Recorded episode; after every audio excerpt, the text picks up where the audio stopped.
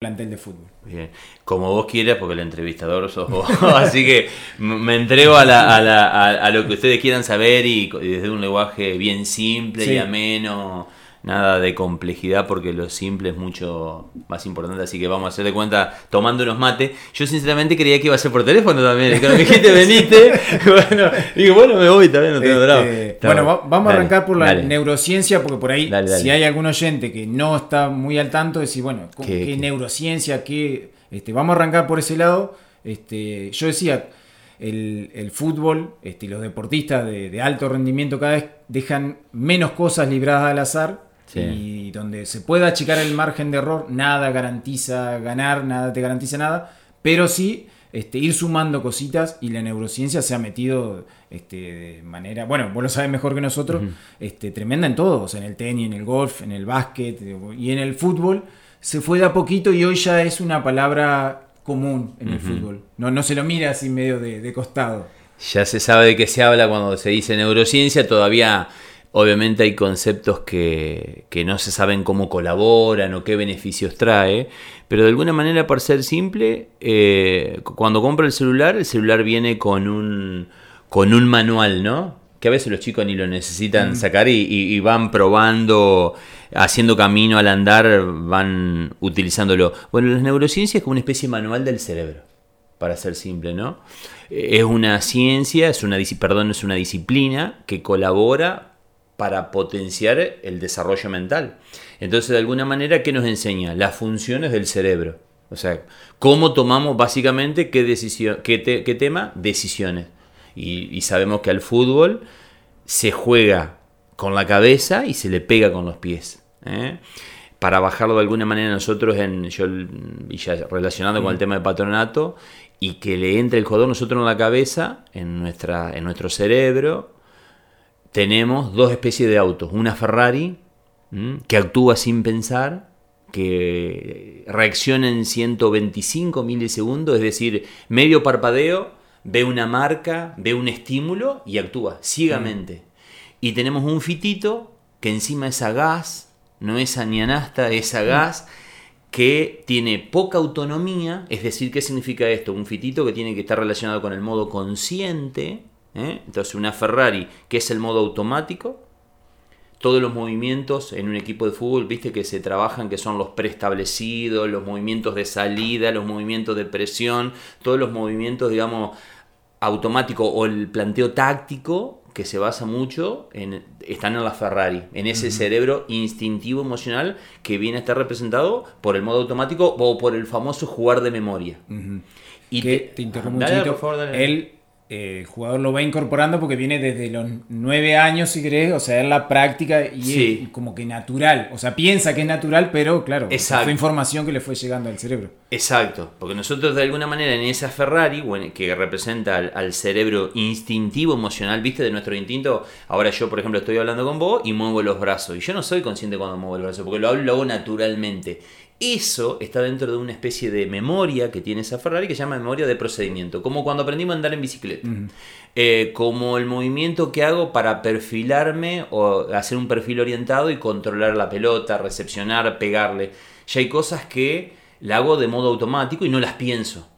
Y, y, el fitito, que es la otra parte del cerebro, es la que a mí me da, y ahí está el gran descubrimiento de la neurociencia, me da la capacidad de reflexión y de resolución de juego en el momento. Entonces, hoy todo entrenador o todo líder o todo jugador de fútbol que sepa qué tiene que automatizar y qué tiene que dejar liberado para que el fitito que tiene poco combustible, es decir, la concentración hoy en un solo tema dura pocos minutos. Es decir, vamos a suponer, yo me voy a un aula. Si yo estoy desarrollando, soy docente y estoy desarrollando un contenido, la atención sostenida de un niño en un tema dura 8 minutos. ¿Y qué necesito hacer a los 8 minutos? Una pausa. ¿Para qué? Para recargarle combustible, es decir, gas a ese fitito. Y en un jugador de fútbol, esto lo podés testear, le preguntás cuántas veces se va del partido. Y se va muchas veces del partido. Y eso depende del nivel de foco que tenga. Entonces, algo, importantísimo en neurociencia que se trabaja el nivel de foco. Es decir, si yo en este momento, vamos a suponer que tuviéramos que estar 90 minutos lo que dura un partido y yo mirándote, como en una marca personal, es insostenible 90 minutos. porque es un foco 1, se le llama, donde yo tengo un nivel de atención tan grande, estimulado por los sentidos, porque te estoy mirando, te estoy viendo el color de la barba, las canas, estás canoso, la barba está canosa un poco, ¿eh? Bueno, te veo detalladamente y con mucho foco fino. En cambio, cuando estoy en una situación, por ejemplo, en un corner, que yo tengo la visión periférica más amplia, se llama estoy en un foco 2 Vamos a suponer que yo, no sé, estoy marcando a nivel fútbol, estoy marcando la zona. ¿eh? Yo tengo una, una, mirada tipo radar, eso se llama foco 2. Y cuando eh, salí de situación de juego, que estoy mirando el campo de juego, pero sigo concentrado, estoy en foco 3. Esa oscilación de foco 1, foco 2 y foco 3 tiene que ver con lo que un jugador tiene que manejar. Si el jugador se fue del partido y se quedó en, el grito de un hincha, salió de foco, salió de concentración. Entonces, ¿qué hacen las neurociencias hoy? Mejorar el entrenamiento del combustible que recibe ese fitito para que el jugador esté más tiempo concentrado. Entonces, hoy tenemos que saber que hoy un entrenador puede sumar con una pelota y con un conito, puede sumar ejercicio o herramientas complementarias para estimular desde un niño como el fitito tenga más duración de tiempo de concentración y puede enfocarse. Y, lo importante, ¿qué nos aportan las neurociencias? Mejora la calidad de toma de decisiones y sobre todo el cerebro que tiene el fitito, digamos, es un músculo que es entrenable igual que un bíceps, igual que un encuádrice, igual que una pantorrilla, por decirlo de Ese es el gran descubrimiento. Antes queríamos que no, vos trajiste esta capacidad, ese potencial y no lo podés trabajar más. Claro. Eh, no por sé ejemplo, sí, sí, sí. un jugador, un 9. O sea, vos le podés manejar, o sea, la definición se la podés eh, perfeccionar que yo y vas viendo esa evolución. En, la neurociencia vos, vos vas viendo esa evolución y hay jugadores que le cuesta más que otro o cómo, cómo es. Mira, eh, vos dijiste hoy en la introducción algo que, quiero eh, complementarte, que el jugador de fútbol no deja nada liberado al azar, el jugador profesional. Y te quiero decir que no es tan así. que que tiene que ver con el cerebro humano. Pero el jugador de fútbol, para trabajar la cabeza, es vago. Mm. No es que vos decís que tenés que decir, che, qué bueno las neurociencias, el coaching ya llegó, lo tienen claro. No, no. ¿Por qué? Vos le preguntás a un jugador de fútbol, a cualquiera, al de mayor elite, y dice, ¿la cabeza es fundamental? Fundamental. ¿Y te cuesta trabajarla? Sí, muchísimo. Porque primero que no se sabe cómo se trabaja la cabeza. La cabeza se trabaja ¿Cómo se labura? En una conversación humana, cuando vos, cuando vos hablas como técnico, como profe, como integrante de un cuerpo técnico, vos generaste la confianza con un integrante de un cuerpo técnico y que el jugador te pueda expresar que tiene miedo, ya te estás ganando algo. Porque yo pude liberar y compartirte, Gonzalo, vos sabés que me siento para la función que me pide el técnico o para cumplir este objetivo dentro del partido, mm. me siento con dudas, tengo miedo. Y que el otro lo pueda expresar, eso ya lo ayuda. Entonces, fíjate vos, no es que la neurociencia la va, la, va, a hacer en este caso o la hacía en patronato exclusivamente yo en el tiempo que estuve, sino que a nivel emocional trabaja el líder, que es el técnico, en este caso era Siacua, trabaja el, profe, trabaja el ayudante número uno, número dos, trabaja el kinesiólogo. ¿Por qué? Porque es un trabajo conjunto. Porque si yo como líder te genero confianza para que me puedas contar tus miedos, ya estamos de alguna manera poniendo el miedo en palabras y te lo pude compartir. Y antes, ¿qué nos decían a nosotros? ¿Te acordás? En la época de, ¿viste? De, de Prim y de Liborio, ustedes no pueden tener miedo. Bueno, eso era de un analfabetismo que en aquella época no sabíamos. Entonces, en una conversación humana, yo ya estoy trabajando lo mental. Y, eso lo puede, obviamente, eh, los que hacemos coaching o un psicólogo deportivo, que trabajan distintos aspectos pero son complementarios, lo hacen específicamente, pero un técnico hablando y caminando o sentándose, a ver, una de las cosas, hablando un poquito también de fútbol, una de las cosas que yo ayer subí una publicación que se cumplían los seis años de Gallardo. ¿Qué tiene Gallardo de fabuloso y por qué es distinto? Y esto sin colores, sino que lo hemos hablado con vos. Por ejemplo, él ejecuta una práctica muy buena, que él a los jugadores tiene un diálogo directo, mano a mano, fuera del, momento del entrenamiento, ¿viste el famoso búnker de Gallardo? Cuando el jugador viene y habla mano a mano y el tipo le dice, mira, esto me gusta lo que estás haciendo y esto no me gusta. Eso es fundamental para un líder darle una devolución positiva y de los aspectos que un jugador tiene que mejorar. Porque cuando vos le sos concreto y no hablas como técnico del enojo, sino que le decís, mirá, no me gusta el retroceso, las transiciones positivas o negativas las estás haciendo no, no, en la velocidad que el equipo necesita, eh, sos demasiado horizontal para jugar, te falta más verticalismo, te falta cruzar mejor un pelotazo de 80 metros. Bueno, cuando vos le sos concreto al jugador y le señalás eso, el jugador lo valora muchísimo. Entonces ya el técnico está trabajando la parte mental del jugador, porque él es directo. Y si el jugador valora ese mensaje directo, sirve muchísimo. Eh, bueno, después van a preguntando. Sí. No, te iba a decir, lo, importante a veces. Me fui con lo del nuevo y yo te contesto, perdón. Sí, de Gallardo, que es a veces, y que por ahí la gente eh, o no le entiende o obviamente no sabe, es decir, ponele, pierde un partido que yo, no, mi equipo jugó bien, que yo, o sea, él por ahí a la prensa le dice una cosa, pero en el búnker internamente, o sea, sabe por qué perdió y marca los errores, entonces el jugador también lo valora, porque dice, bueno, no me expone, pero me lo dice a mí, internamente me, dice por qué y qué hice mal. Bueno, e, ese equilibrio para afuera eh, es importantísimo de sostener al jugador, no exponerlo, pero internamente, si el jugador, si el técnico, en este caso, si el que lidera un grupo, que es fundamental el liderazgo en el manejo de un grupo, hacia afuera obviamente sostiene y también reconoce, hace una autocrítica desde él y, a nivel colectivo, no matando a nadie individualmente, y luego individualmente se sienta a hacer esto, ya colabora un montón. Respecto del aporte a la neurociencia, vos mandaste el caso de, por ejemplo, de un número 9. Quien trabaja en un cuerpo técnico, la definición, la definición es el entrenador. Mm. Eh, porque hace, por ejemplo, trabajos de definición que en el, por ejemplo, en el, en, hay entrenadores, bueno, sin entrar en intimidades, pero eh, por ejemplo, una de las cosas que algunos, cuando yo obviamente tenía charlas individuales con los jugadores, algunas cuestiones que, por ahí eh, solicitaban algunos, tenemos que trabajar más en definición, por ejemplo los delanteros. Porque trabajar más en definición a nivel técnico y encontrarte en una situación de juego, a vos te ayuda a la memoria esa de procedimiento que tenemos. Entonces, trabajar definición es un tema importante, te da más confianza a través de un trabajo técnico te da confianza. Y después hay un trabajo complementario, muy simple, y vos decís, Cheto, ¿qué pasa? Cuando un delantero va a definir, va a definir, hay un momento donde se genera duda o no se genera duda. Entonces, ¿qué trabajamos desde la neurociencia? Que trate de no haber interferencias mentales en el momento de la definición.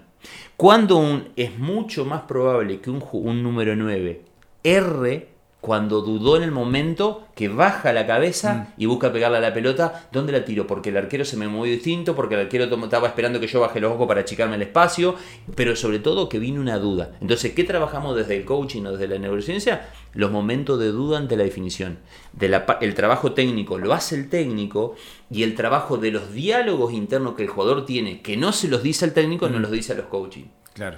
Entonces dice, ¿qué te pasó en aquella jugada? Entonces, ¿sobre qué trabajas? Vas a situación de partido, el coach lo que tiene que hacer es evaluar las situaciones de gol que tuvo, porque después hay otro reclamo interno que es interesantísimo. Hoy en día, el un número 9 es el primer defensor del equipo, porque es quien debe salir a presionar. Entonces, ahí viene una cuestión de confianza entre líneas. Por ejemplo, que dice, no, dice el 9, si el técnico me pide presión alta y yo tengo duda que el 5 o el enganche, si fuera que jugaran con enganche, no me respalda, yo no salgo solo porque me, expongo solo y me hacen el loco a mí. Mm. Entonces ya hay una cuestión de confianza entre el delantero y la línea media. ¿Ok? Pero vamos a suponer la situación de, a la situación que vos decías de, de, definición. Mm. Si vos analizás un partido y el jugador, no sé, erró dos situaciones de gol, claras, solas. Se habla con el jugador y el técnico le puede hacer una observación del punto de vista técnico, que a dónde la tiró, que qué movimiento hizo, si tuvo bien, si tuvo mal, el desmarque que tiró, eh, cómo, cómo, se perfiló para recibir la, pelota entre mm. líneas, en fin. Pero el laburo que hacemos nosotros los coaches es conversar sobre lo que sucedió. Y él te diga, en ese momento vos tenés que tratar de recobrar, y eso se llama un ejercicio de visualización, mm. es que te rememore la situación del juego. Claro qué vio, qué pensamientos vinieron, porque hay un test que yo hacía post, partido, que era esto, era chequear del 1 al 10 cuál era el nivel de ansiedad del jugador, del 1 al 10 el nivel de miedo, del 1 al 10 el nivel de pensamientos negativos que tenía antes del partido. Y después, durante el partido. Eso era post partido que hacía este trabajo. Entonces, ¿qué me servía eso? Me daba a mí la materia prima para tener las conversaciones con los jugadores. Entonces, ese es un test que se hace post partido para ver cuál es la situación antes del partido y durante el partido. ¿Para qué? Para mantener conversación humana sobre los miedos. Porque hay muchos pensamientos que durante 90 minutos al jugador se le vienen. Si un compañero no le quiso dar la pelota, si el árbitro discutió con el árbitro, si discutió con un rival, si le gritó el técnico, si le gritó... Entonces, hay muchos factores exógenos que influyen en el rendimiento del jugador.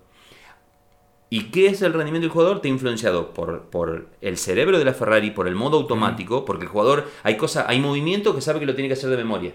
Pero hay otros movimientos que están en el cerebro de ese fitito a gas que son de resolución del juego del momento y tenés que ser consciente. ¿Y qué tiene que tomar un jugador ahí? Lectura de juego.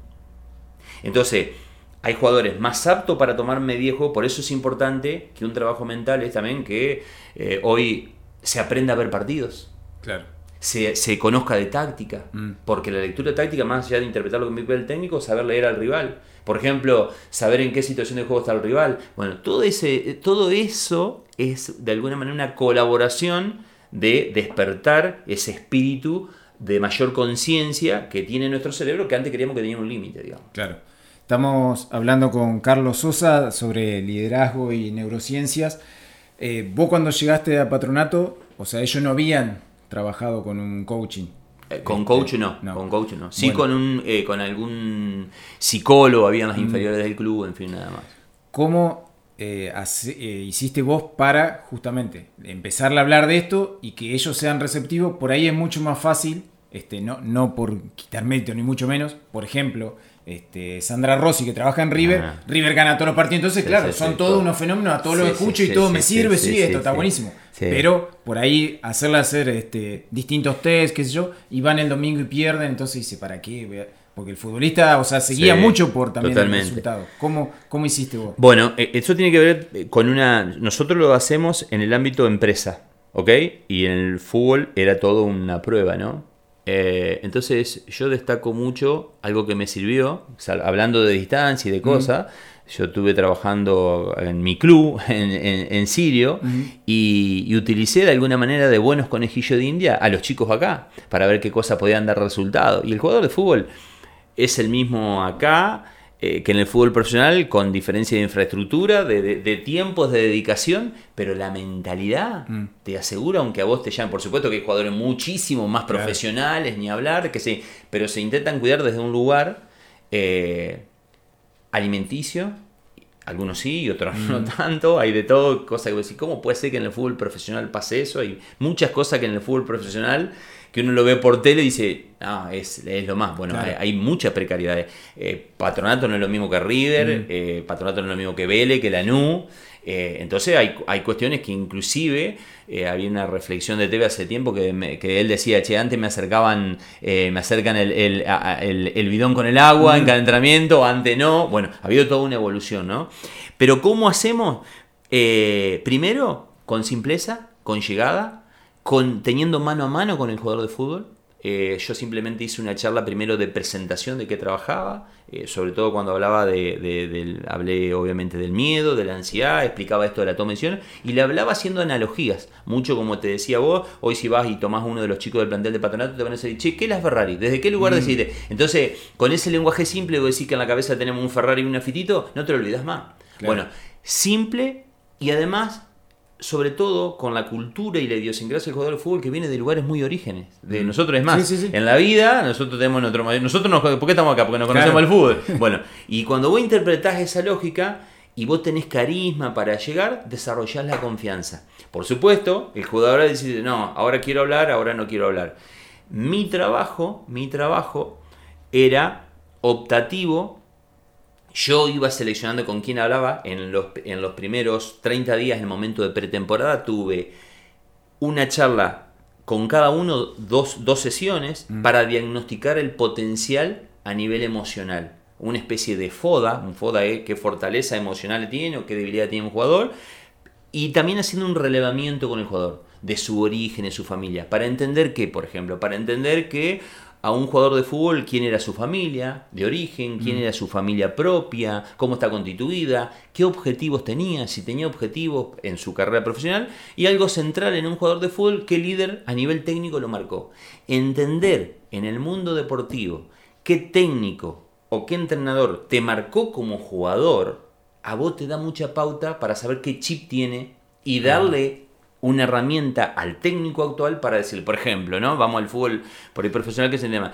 Si estaba con un central que el líder que lo había marcado a él era Alfaro, y Alfaro le gustaba que el central esté con, la cola en el área, eso te marca una pauta. Y si el técnico actual quiere que el central esté lejos del área porque quiere presionar alto, a ese jugador le va a costar. Y va a tener que, en su comunicación, bajarle algo claro. Entonces, mi función era tomar cosas de ese relevamiento, que te, repito, era mano a mano, en un plano íntimo y bien confidencial, y donde yo me tenía que ganar la confianza del jugador, porque mi, relación era una especie de, moderador, de intermediario, para que sea más simple la palabra, entre el técnico y el jugador, ¿no? De eso se trató mi, trabajo en patronato. Y después tenía charlas colectivas, que eran las charlas motivacionales previo a cada partido, digamos. Charlando, por supuesto, todo el tiempo con el cuerpo técnico, en la planificación de cómo iba la semana, qué puntos veía. En el fútbol profesional se mira mucho la actitud y se monitorea práctica práctica del 1 al 10, cuál es tu nivel de entrega en ese entrenamiento, cuál es tu nivel de intensidad. Donde te ven de, bajos, de, capas caídas en un entrenamiento, alguien va del cuerpo técnico a hablar con ese jugador a ver qué pasó, si durmió mal, si tiene algún problema. Entonces, de alguna manera, todos cumplimos un rol de, psicólogo o de, coach, digamos, ¿no? Pero la llegada fue eso, a través de un mano a mano para pasar luego al ámbito colectivo. Y, poder, eh, vos dijiste una gran palabra en el fútbol, que es el tema de los resultados. Los resultados te generan más confianza. Y entonces nosotros ganamos una buena época, después vino una época mala, pero nosotros podíamos seguir haciendo el trabajo igual, porque mentalizamos los procesos, después el proceso se sí, decidió renunciar, pero era convencer al jugador de que independientemente del resultado, el método sirve. Claro. Después puede entrar o no. Sí, sí, sí. Está, eh, está bueno lo que vos decías de eh, cómo lo marca. Lo, vos le decías qué técnico te, marcó. a vos. Y uno, este, hoy puede hacer un repaso, por ejemplo, de toda la generación Bielsa, si se quiere, a dónde llegaron y, entendés un poco también, porque todo eso vos lo escuchás hablar y dice, a mí Bielsa me marcó. Entonces, claro, ¿qué le marcó? O sea, la disciplina, la alimentación, todos esos detalles que vos marcabas, este, ibas nombrando, y claro, los tipos llegaron a lo máximo pasará, y va a pasar lo mismo con los tipos eh, que hoy están en River y el día de mañana en Gallardo. Bueno, esos tipos ya caminan solo, digamos. O es mucho más fácil si vos lo agarrás y te lo encontrás mañana en algún club.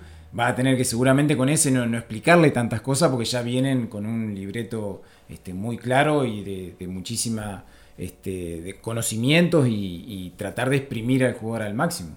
Sin duda, sin duda, porque eso es central y, a un técnico le da muchísima información y también lo ayuda para que, porque ¿qué tiene que hacer un líder? Convencerlo de una manera de jugar. Entonces, cuando un jugador trae, esto en cualquier deporte, ¿no? Eh, a nivel deportivo, y pero también pasa en una empresa, entonces a mí ese ejemplo del mundo deportivo me sirvió mucho para llevarlo al mundo empresa. Pero cuando yo hago un relevamiento, que ese de esa es la primera etapa, primero relevar cuando te sentás a qué? A relevar esto es como cuando vas viste al médico, ¿qué te hace el médico? Te toma tu historia clínica y te dice tu antecedente. ¿Tenés antecedentes cardiovasculares? Bueno, acá lo mío es lo mismo. Yo tengo que hacer un relevamiento, luego un diagnóstico y luego un pronóstico de situación. Pero hay algo fundamental que, y ahí está la debilidad del Todos los jugadores profesionales, la gran mayoría, el 90%, no tienen objetivos.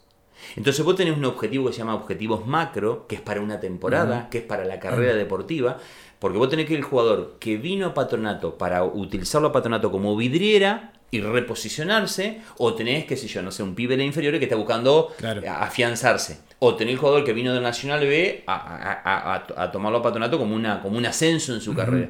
Pero muchos vienen sin objetivo, entonces el trabajo de un coach es ayudarlo a definir qué objetivos quiero. Y el tipo te dice, mira, yo quiero jugar en River. Sí, perfecto, flaco. Pero ¿qué recursos tenés para jugar en River vos? Entonces, de alguna manera, lo que nosotros hacemos es desafiar que los objetivos que se pongan tengan consistencia. Posibilidad de, bueno, perfecto, querés jugar en River. ¿Y qué estás haciendo para jugar en River?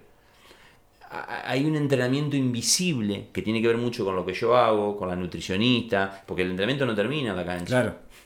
¿Me explico? No termina las dos horas. Y el jugador es un tipo fastidioso. Se fastidia, tiene sus códigos. Bueno, eh, yo tenía muy buena relación, pero no dejo de ver que es una raza que hay que saber entender. ¿eh?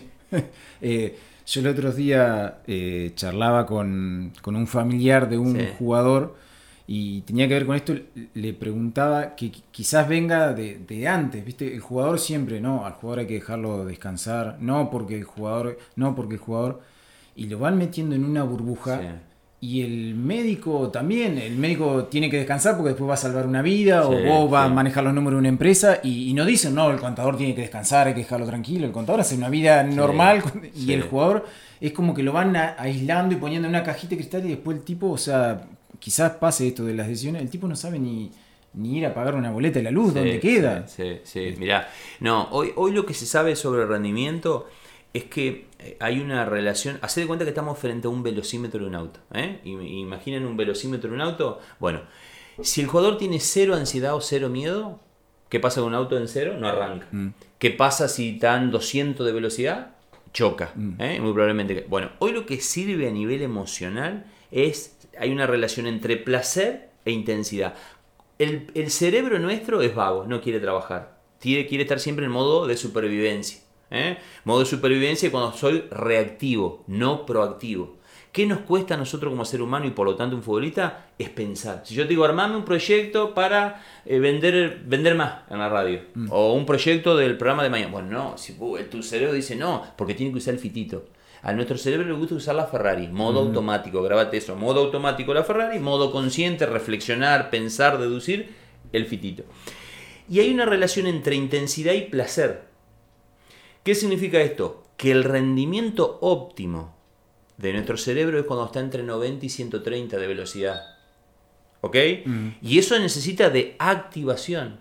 Activar significa que yo tenga que obligarte a, no sé, vamos a pensar, por ejemplo, yo a los chicos les pedía definir objetivos ofensivos y objetivos defensivos para el partido en función de lo que el técnico pidió. Por ejemplo, ¿qué es un objetivo ofensivo? Pasar, si soy lateral, pasar X cantidad de veces al ataque. Bueno, sí, pero es difícil estimar eso, no importa, hay que estimarlo, al cerebro le sirve. Mm. Entonces eso es llevar al cerebro de 0 a 90.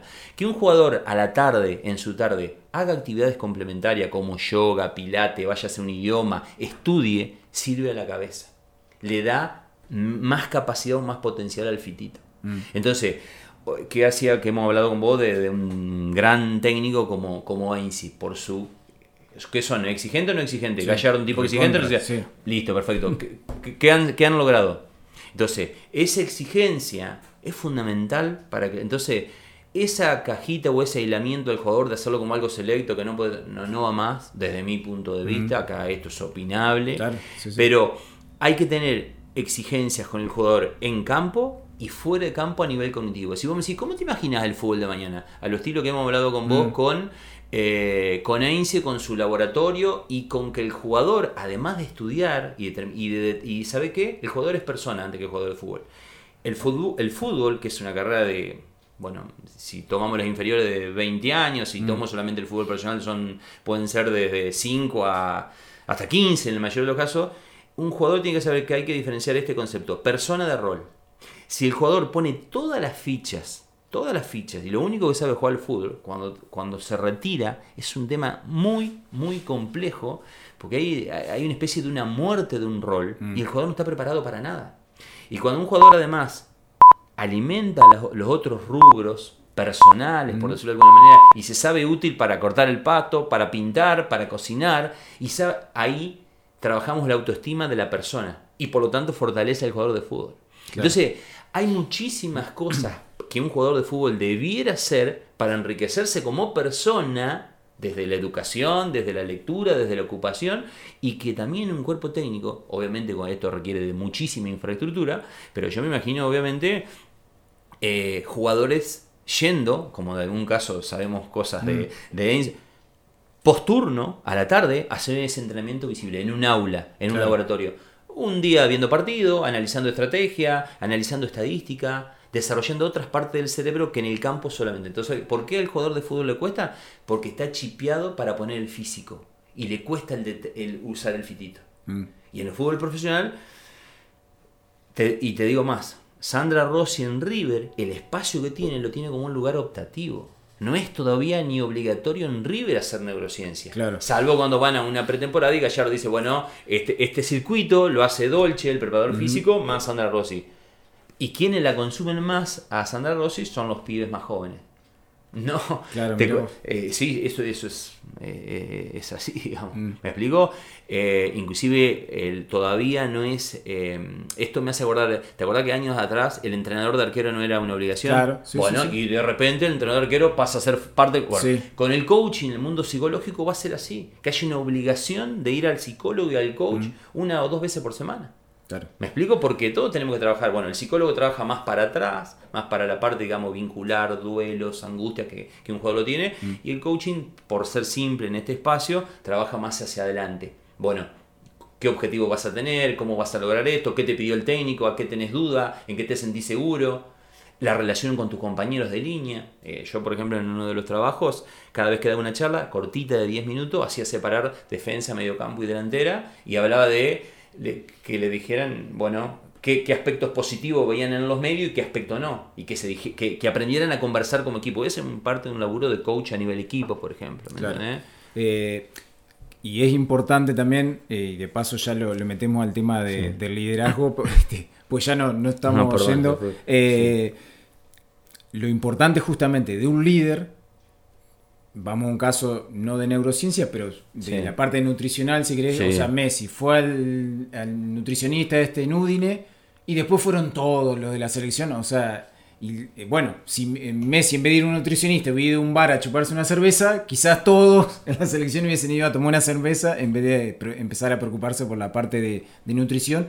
Y se ve muy claro este, el cambio de, de, como decías, de la cabeza del jugador cuando está en Argentina y pasa a un fútbol europeo de primer nivel este, y empieza a cuidarse y a tener muchos, este, dejar esos detalles liberados al azar, muy poquitos, y vos decís, ¿por qué no, lo hacías acá? O sea, van allá y bueno, y se dan cuenta y ven los beneficios, bueno, y quizás el líder de ese equipo lo lleva por, por ese camino y bueno, se, se encarrilan eh, fácilmente, pero si es, difícil si el líder, o sea, en, tu caso, que vos empezaste con la neurociencia en patronato, eh, lo primero era ganarte al líder para que arrastre la manada. Totalmente, totalmente. Eso es fundamental. Eso tiene que ver como cómo vos ejecutás tu relevamiento. Inclusive, ¿qué me pasó como situación particular? Eh, patronato trajo casi 15 jugadores nuevos. Entonces había que rearmar un grupo. Y ahí vos vas viendo lo liderazgo. Entonces, en todo grupo social, vos te pasa lo siguiente rápidamente hay que identificar los dos extremos. Hay un 10% de gente en cualquier grupo, te pares en el ámbito que sea, un 10% de gente que va para adelante, que tiene compromiso, que quiere cambiar, que, es disciplinado. Otro 10% que pone el palo en la rueda, que, dice, ah, que quiere mm. que me exige este, que se mm. cree que... Y el 80% hace la plancha. Entonces, ¿por dónde empiezo a trabajar desde el liderazgo? Por el 10% que está bien para luego ir generando en ese 80% un efecto derrame, porque el, 80% del medio tiene, es como un semáforo el del medio, ¿no? Tener la gente que está en rojo, que está más cerca de lo que quieren poner traba, un amarillo y un verde. Y tenés que trabajar por lo que está bien. Inclusive hoy, para que un jugador gane confianza, vos tenés que trabajar sobre los puntos fuertes. Mejorale primero un punto fuerte y después solito él te va a mm. pedir que lo ayude a trabajar por un punto débil. Nunca hay una teoría vieja desde el liderazgo decir, che, vamos a trabajar sobre los puntos débiles. No, no. Reforzar lo fuerte, por eso cuando uno hace una comunicación mano a mano es fundamental, che, en esto estás muy bien, me encanta cómo haces esto. Ahora, área de mejora, inclusive no defecto, no hay que decir, no, porque tu defecto, mm. no más esa palabra defecto. Área de mejora, área de oportunidad, área de aprendizaje. Bueno, ya la comunicación humana del líder es clave que vaya en ese concepto. Obviamente, a veces el líder también se enoja, es vulnerable y quiere matar al jugador, porque eso nos pasa en cualquier equipo humano, pero es fundamental separar eso. Entonces, identificar esos tres, esos tres esas tres situaciones, focalizarte en los que está bien, que te ayuden, que son tus pequeños líderes dentro. Bueno, eso fue el primer trabajo que tuve que hacer. ¿A quién, quién cortan acá? Y, y con el técnico, che, ¿a quién ves vos que va a ser tu capitán? El técnico que hizo, inclusive nos hizo votar al cuerpo técnico, quien, que elijamos tres capitanes. Ajá. Y bueno, y se fue trabajando también sobre eso, ¿no? Que fueran líderes positivos, que se estimulara el hablar. Eh, el tema de la confianza es fundamental en un grupo, ¿viste? Y cómo vos te movés, cómo no. Por ejemplo, a mí me pedían que en algunas charlas no estuviera el, preparador físico, que no tuviera tal, que estuviera yo solo. Mm. Bueno, porque es, inclusive en mis charlas no había integrante del cuerpo técnico. Era yo con los jugadores, pero eh, colaboraba desde este lugar. Y también al técnico le hacía devoluciones de lo que yo reveía sobre su comunicación, su llegada. Y bueno, y Pero esos son procesos, esto no es mágico, esto es tiempo y bueno, son procesos, digamos, eh, muy largos, pero el liderazgo es fundamental para el manejo del grupo, porque si viene un entrenador que tiene muchísimo método, muchísima planificación, muchísima orientación al detalle en cómo ejecuta la práctica, cómo labura, pero no tiene llegada, no tiene buena comunicación, eso es incompleto. Y hoy se requiere, así como hoy, eh, digamos, Palacios, eh, Palacio el de River, es la mejor versión, si vos no sé si lo compartís, entre tener marca y crear. ¿No? Es como la nueva versión del híbrido, del jugador híbrido completo. Bueno, el técnico que se busca hoy es un técnico completo. No sirve el técnico que diga nada, a lo Coco Basile, viste que llamativo, que pa, pa, pa, pa, flaco, tenés que laburar. Sin laburo no hay nada y tenés que tener llegada. Y si no sabés de liderazgo y no tenés llegada, y es difícil, viste, pararte frente a un grupo, eh, mirar, poder eh, tenés que, el primer objetivo es ganarte el respeto de la gente. Y tenés que ser creíble y tenés que convencer. Y que es lo que logran algunos técnicos, decir, che, tirate del décimo piso que no te va a pasar nada. Cuando un técnico logra eso, porque está convencido el equipo. Claro. Eh, la última, Carlos, este, ¿te pasó o pasa que el técnico eh, por ahí toma decisiones en una formación de acuerdo a, un informe que vos le pasás de, baja confianza o autoestima? O no. O el técnico decide este, por lo que él ve en el entrenamiento simplemente. Eh, está buena, muy buena la pregunta y aparte es bien práctica. Mirá, no, el que arma el equipo es el técnico, no yo. Yo le, yo le pasaba siempre un informe sin romper la confidencialidad, porque donde el, donde el jugador sabe o ve que hay una cuestión de, rotura de confidencia, no, no te confía más nada. Mm.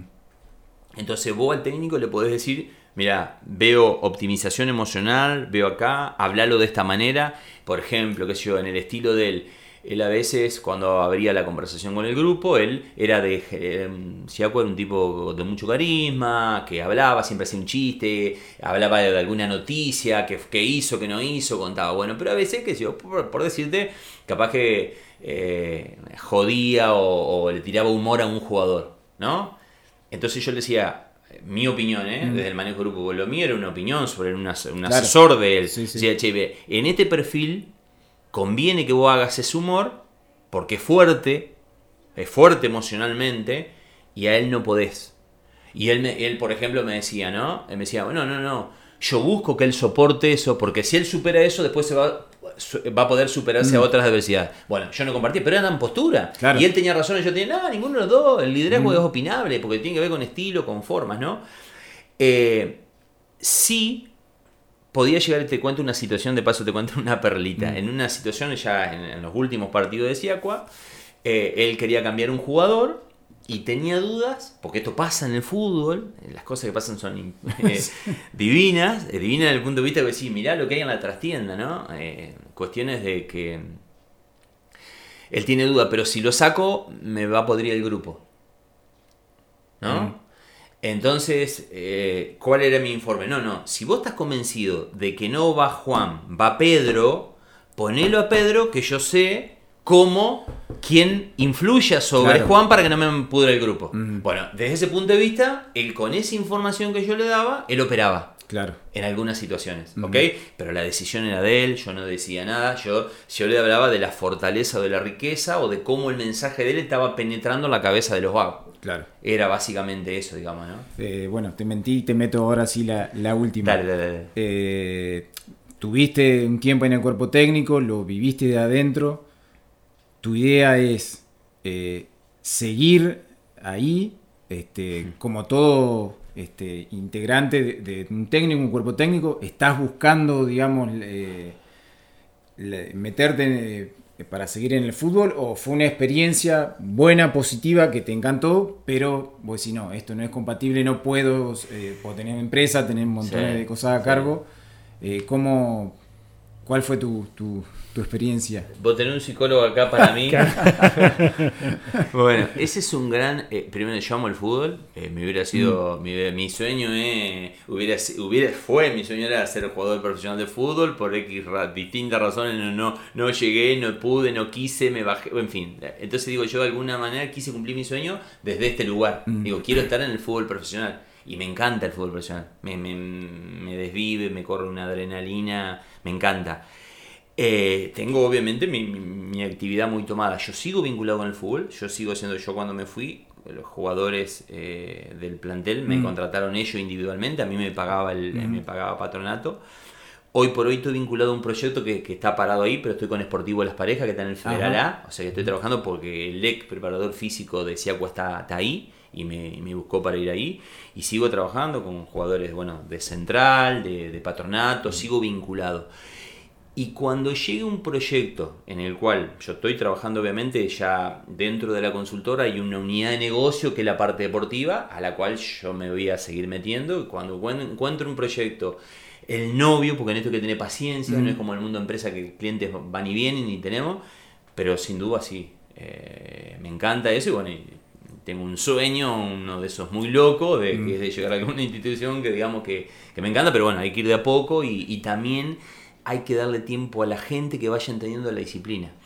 Y en esto, como en toda disciplina, hay mucha gente que tiene mucho jarabe de pico y, poco método mm. y, a veces mal vende lo nuestro, ¿me entendés? Eh, que se puede tangibilizar. A mí me gusta el fútbol. Mm. Y yo me quiero especializar ahí. La, realidad es que esto, Carlos, también te eh, puntualmente te demanda mucho más tiempo que una empresa. O sea, el estudio de, eh, de, 20, de, de 20 jugadores, porque no son 11, son de 20 jugadores de un plantel de estudiarlos, de trabajarlos y, de llevarlos adelante, te demanda mucho más que el estudio de lo que te puede llevar una empresa. Sí, sí totalmente. Y, el, no, y además, ¿sabe qué? Además de eso, eh, el tiempo es... Eh, yo ya había hecho un acuerdo, yo iba tres días a, la, semana. Por ahí en, un principio fui cuarto, después obviamente me superó también la, situación porque el, fútbol también... Eh, de a poco está viendo esta, esta, eh, al coaching y a, lo, y lo, mental. Entonces, también la, posibilidad económica que te da un club de primera división no es que vos decís, che, yo puedo, ni aún hasta integrantes de, digamos, de un cuerpo técnico, por supuesto, hay clubes de mayor tamaño que, están en otra situación, pero aún en los puestos nuestros, vos decís, che, puede una persona, y, viste, eh, si, estás exclusivamente para eso, sí. En mi caso, que no estaba exclusivamente para eso y, tengo otras responsabilidades, yo me tenía que dividir. Fue una época de gran estrés, de muchos kilómetros, tengo más kilómetros que los, que los Palmeras. Eh, porque además, por ejemplo, que yo a veces a las concentraciones, yo iba el día después, no me iba a veces me iba en colectivo con los chicos, o a los viajes largos arreglé de no ir. Yo, por ejemplo, no fui a Tucumán, no fui a Santiago del Estero, pero a los partidos a Buenos Aires tenía que ir. A los partidos, obviamente, de Rosario, Santa Fe, a todos. Entonces, me implica, estoy en un proceso también de, de, delegación, de, obviamente de armado de tu equipo de trabajo interno para poder eh, meterte casi exclusivamente ahí. Y también hay un tema, vos tenés que preparar tu equipo para que se pueda meter ahí y entonces cuando te eh, cuando vos hablas con un jugador de fútbol, dice, no, pero yo quiero hablar con vos, no quiero hablar con mm. tus... Este, este, este como un psicólogo, ¿no? Que vos vayas al psicólogo y te diga, mira, te va a atender mi socio, ¿no? ¿Viste? Porque hoy no puedo. Bueno, yo bueno, pero tampoco tiene que haber delegación y el jugador tiene que entender que vos trabajás en equipo. Porque si el jugador trabaja en equipo y no entiende que vos también tenés que trabajar en equipo, es, difícil. Entonces por eso te digo que tiene que ser, viste, el novio de él y tenés que ir preparando gente. Entonces no es fácil encontrar el proyecto. Bueno, este proyecto a mí me interesó, yo no, no pensaba por el momento, pero el proyecto deportivo de las parejas me interesó mucho porque, mm, si bien obviamente están en otra, en otra categoría y tienen el objetivo de ascender, eh, con, la, con el presidente de la comisión de fútbol del Cablea, hoy es el actual presidente del club, y hay un proyecto integral. Y eso desde ese lugar me, me, interesó, tuve ya la charla con el cuerpo técnico, con, con Leo Fernández, que fue el técnico de Central. Eh, Pablo Sala, el preparador físico, y hay un proyecto también de trabajar no solamente sobre el, el plantel de primera, sino también con eh, el personal del club. Es decir, el personal que trabaja para el club. Entonces, y, con la comisión directiva, entonces ya están involucrados los dirigentes. Y veo, si bien en otra categoría, pero veo por ahí, viste, otra, otra cuestión de otros tiempos, de que puedo meter mi equipo. Entonces, puede ser eh, como una linda prueba también para, para seguir, pero sí voy a seguir vinculado con el fútbol. Sí. Eh, vos decías lo de la confianza y trabajás mucho la parte mental. Los otros días nos contaba el profe Signorini, que tuvimos una entrevista.